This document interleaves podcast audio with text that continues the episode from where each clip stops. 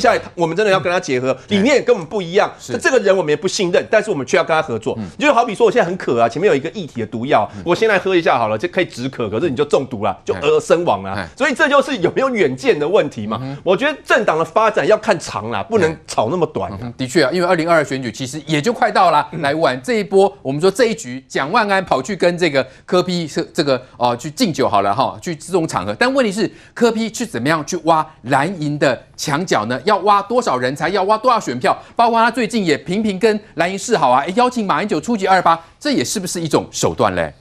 当然，这种政治上的一个结盟。大家的各政党一定是图最自己最大的一个利益啊。不过我倒倒可以建议，像如果国民党内有跟叶元之一样的想法的人，看起来是很多。那你们这个你们这个论坛里面，你就去跟柯文哲上去演讲的时候，你们就给他摆一个叫毒药啊，你给他放在那个地方来表达一下你们的想法，很快就破局了。这你们根本就不用生气。你们根本就是讲假的。你们一方面说说，哎，柯文哲来可能不错哦。我们中国国民党的声量就他跟民众党互相拉抬，大家都上来哦，鹿死谁手都不知道哦，搞不好可以把民众党给带回来哦。重点是说，你们最奇怪让社会大众没有办法理解的是，你们只要每次要跟新党哦回来哦啊啊民啊那个亲民党回来，哎，你们都是双手的，哎，跟一个亲民党，你们就反而就觉得怪怪的。国民党其实啊，这留的协议里面几乎都差不多。你看这一次在他们在结盟的时候，你注意把它看嘛。你江启臣去找柯文哲，你们认为说这是不对的。好了，那如果柯文哲去找的呢？他去找马英九来参加活动的论坛跟活动差不多嘛。柯文哲就哎，马英九你来参加二二八，哎，你们又是没有人生气的，嗯这都怪了。所以只要柯文哲去出招的，哎，你看台湾国家联盟反对，哎啊，如如果是国民党自己去出招的，你们就炸锅。所以我还是回到政党，如果说要重新再起来的话，只有一样东西，只有才是正道，让民众信赖。民众要信赖你就很简单，你败了以后，你检讨了什么？你的路线到底？国民党二零二零会大败的原因在什么地方？路线嘛，嗯哼，两岸关系嘛，对，你国民党到底该当该怎么样的一个政党？民众对这个画上一个很大的一个问号。一个候选人出来以后讲的全部让人家感觉都是，哎呦，怎么跟中国味道浓得化不开？碰到香港议题不敢讲话，碰到中共军机在绕台的时候点住住，那个都是一个态度的问题啊。那个可以讲说，一个国家如果让你当了一个领导者以后，你以后面对中国，你的态度会是什么？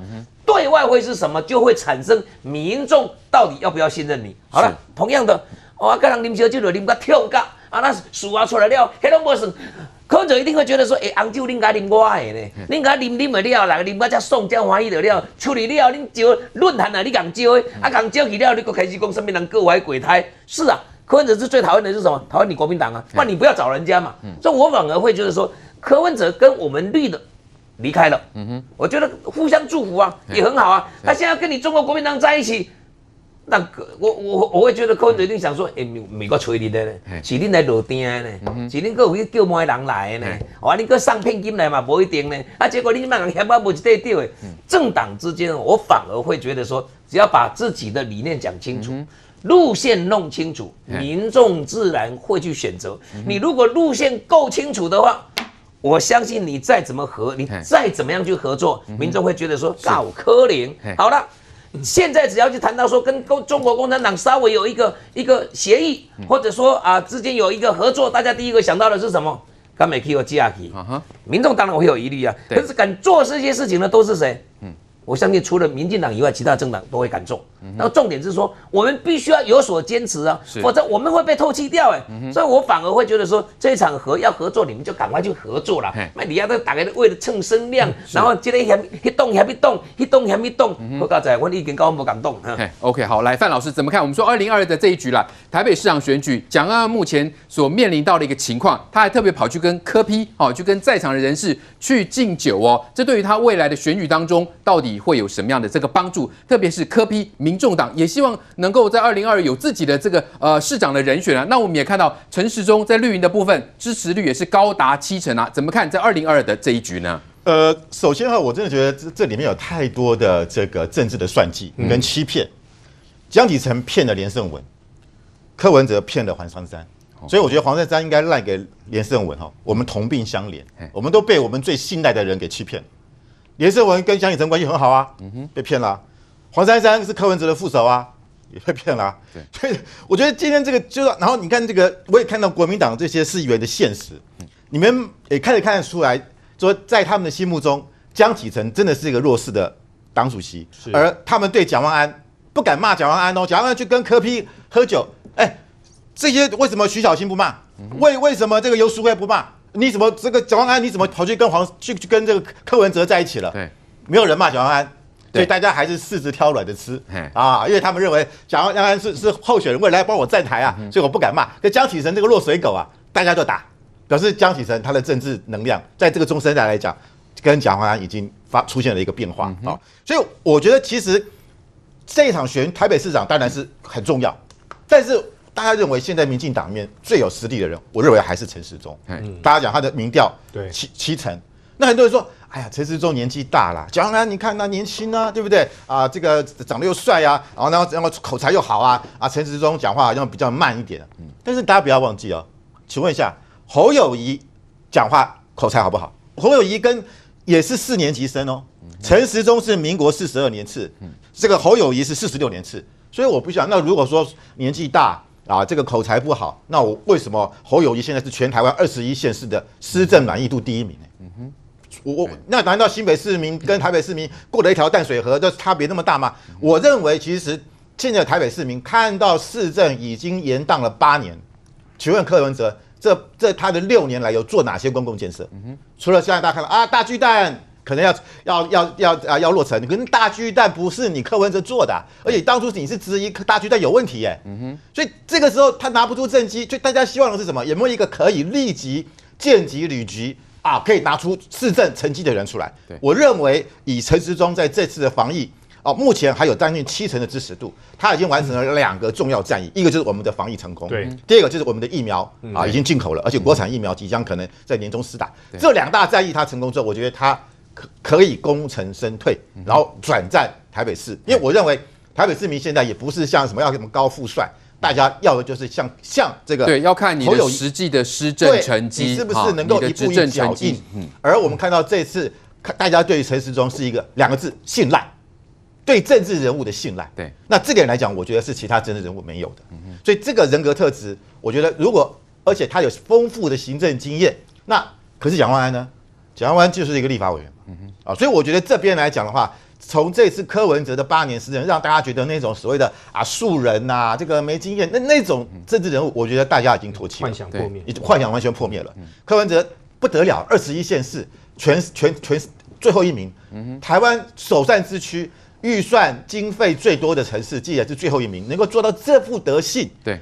他还想选总统，嗯哼，我他是把台北市民当白痴在耍嘛，嗯、所以我我我觉得政治人物真的现在一切不要再玩那些虚招，不要再玩那些有这个好像拿那个啊炫的话那边。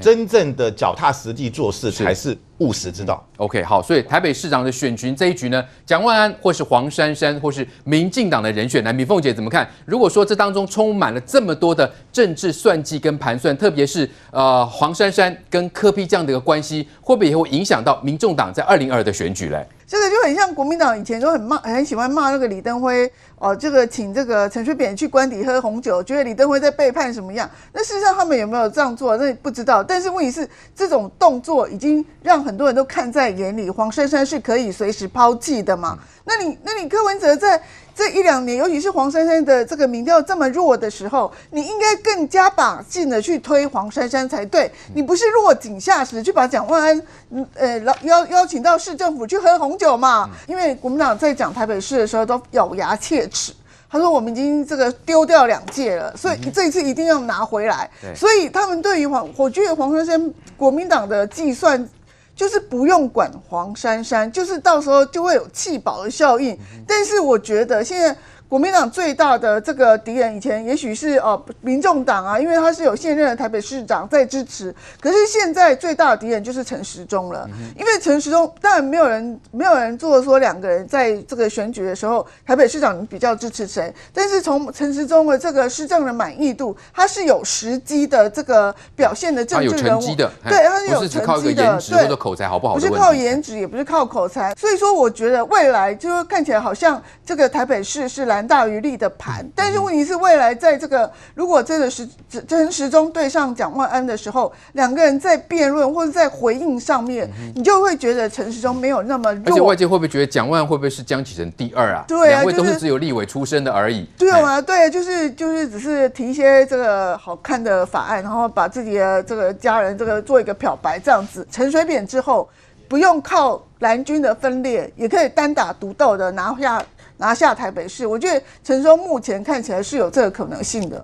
好，再来关心台海局势。美国海军第七舰队驱逐舰拉塞尔号呢，十七号航行南海，他们强调是无害通过，就没有想到马英九办公室竟然说呢，自由航行的任务呢，就美国这个的任务呢，形同否定我国对领海的主权哦。说蔡英文你不能够卑躬屈膝哦。哎，奇怪了，马英九发这样的声明，是难道又针对美国？是说给中国听吗？但同时我们也注意到，法国的戴高乐号航空母舰哦，它的这个战斗群，包括它的两栖突击舰雷电号，好，还有潜艇哦，他们也要这个从这个欧洲哈，要来这个亚洲哈，也是会通过南海，甚至不排除也会。通过台海哦，如果照这样看起来，哎，瑞德哥，那难不成马英九也要蔡英文去跟法国抗议吗？呃，中华民国跟对岸的中华人民共和国的军力什么时候呈现大幅度的拉开？就在马英九当两任八年总统的过程当中。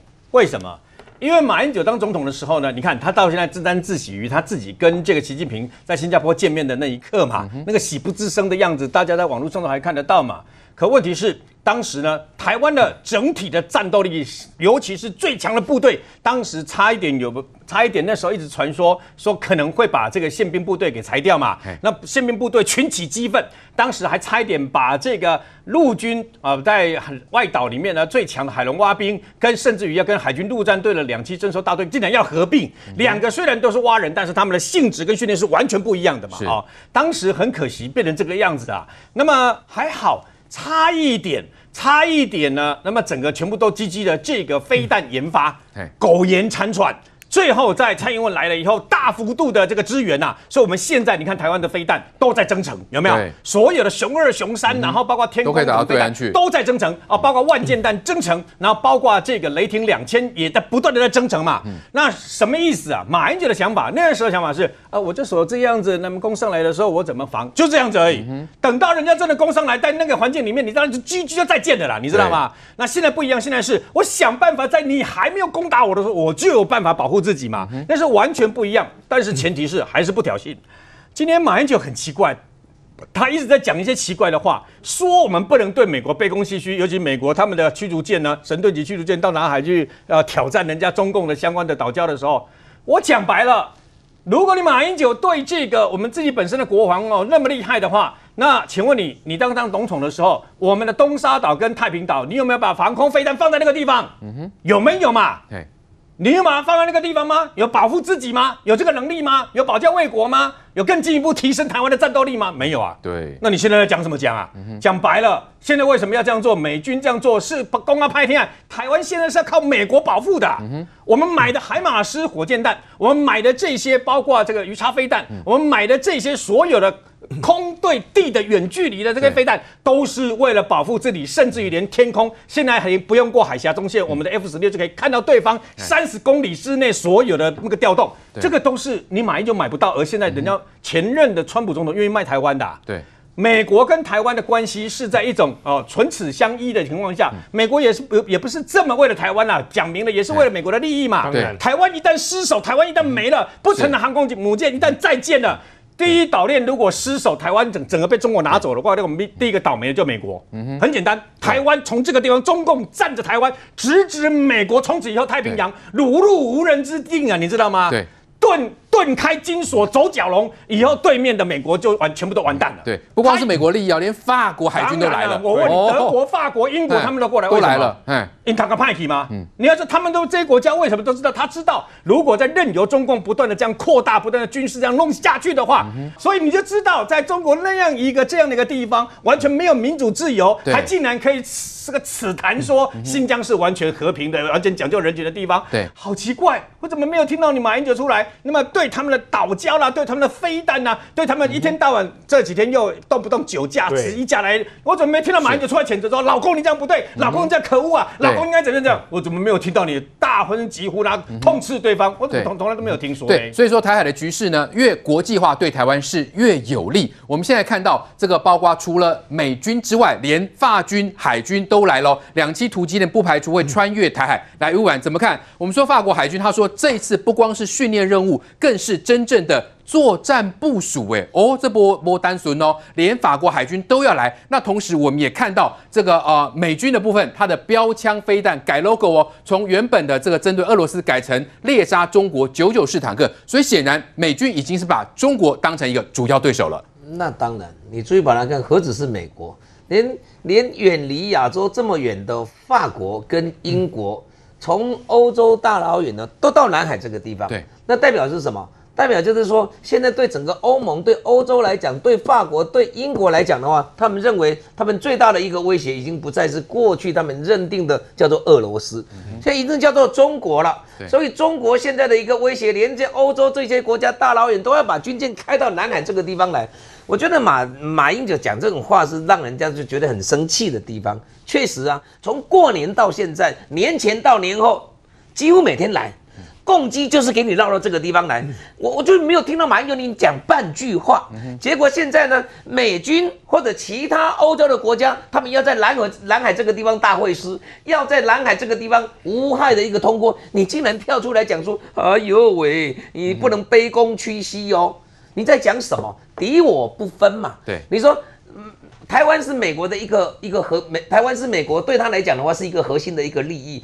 南海这个地方，我们现在我们在那个地方，我们南海群岛里面，我们在那个地方有一个东沙，有个太平岛，那不代表那个整个南海全部都是我们的嘞。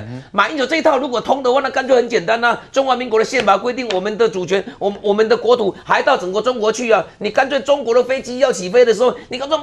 你应该要骂蔡英文呐、啊，蔡英文呐、啊，你当什么总统啊？那个中国的飞机在飞上来的时候，那是我们的领土啊，他都没有来跟我们报备啊，这通吗？敌我分不清楚了，所以我反而会觉得说，过去的一根过气的人呐、啊，这关政治人物是过去式了，忙个出来欧北恭维啊，美舰的无害通过，很明显的就是要排除中国。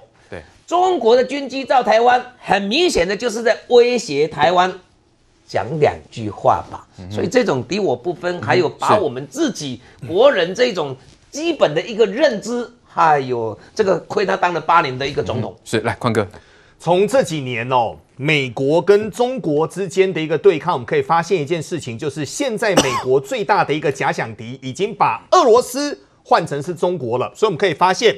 最近美国的标枪飞弹，它的 logo 就改了。其实这两台飞坦克是一样的，T 拐两就是九九四，但是呢，直接把中国的坦克给露出来，这是第一个重点。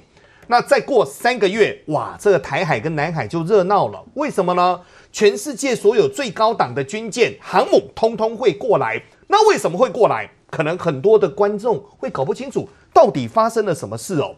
第一个，马英九总统，我们一直认为哦，我们真的花了这么多钱给他享有总统的一个待遇，他每次都帮中国人说话，我们心中很不是滋味。